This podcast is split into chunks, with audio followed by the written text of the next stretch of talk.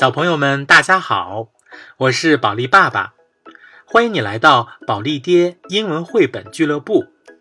那从今天开始呢，我将为大家讲解一系列的小鹅奇奇的故事，Gossy and his friends。今天我们要讲的呀，是小鹅奇奇的第六个故事，Boo Boo，波波。This is Boo Boo，这是波波。Boo Boo is a gosling。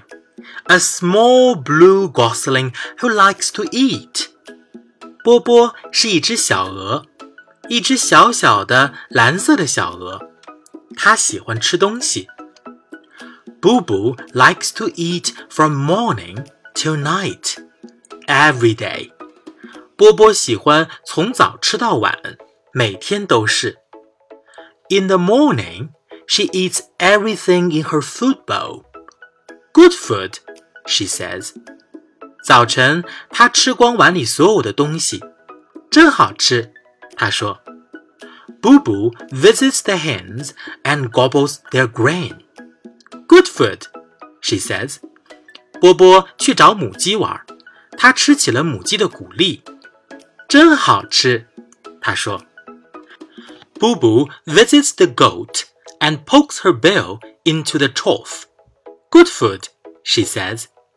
波波去找山羊玩，他把嘴巴伸进食槽里，真好吃。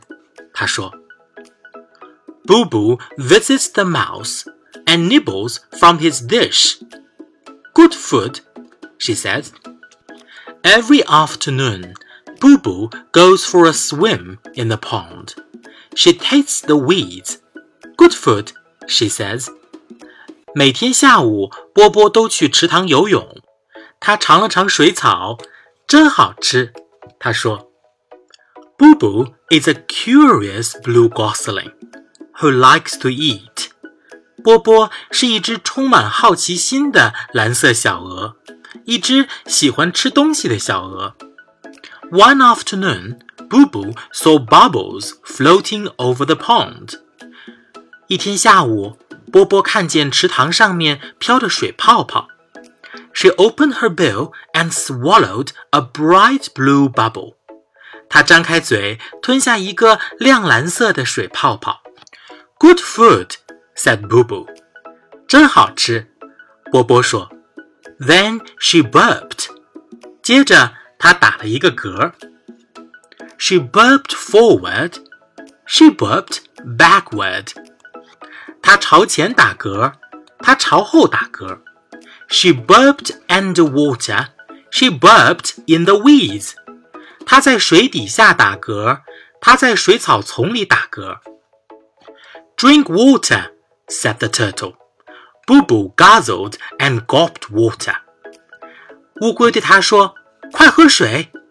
波波咕咚咕咚地喝起水来。She burped a teeny tiny bubble. Good food, she said.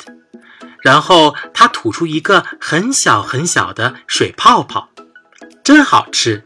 他说：“Boo Boo is a gosling, a small blue gosling who likes to eat。”波波是一只小小的蓝色的小鹅，它喜欢吃东西，几乎什么都吃。 好了，小朋友们，如果你想听更多的精彩英文绘本故事，请一定关注保利爹英文绘本俱乐部，关注保利英语实验室微信公众号，并在微信公众号给保利爸爸留言，我一定会满足你们的小要求的。好了，我们下次节目再见，拜拜。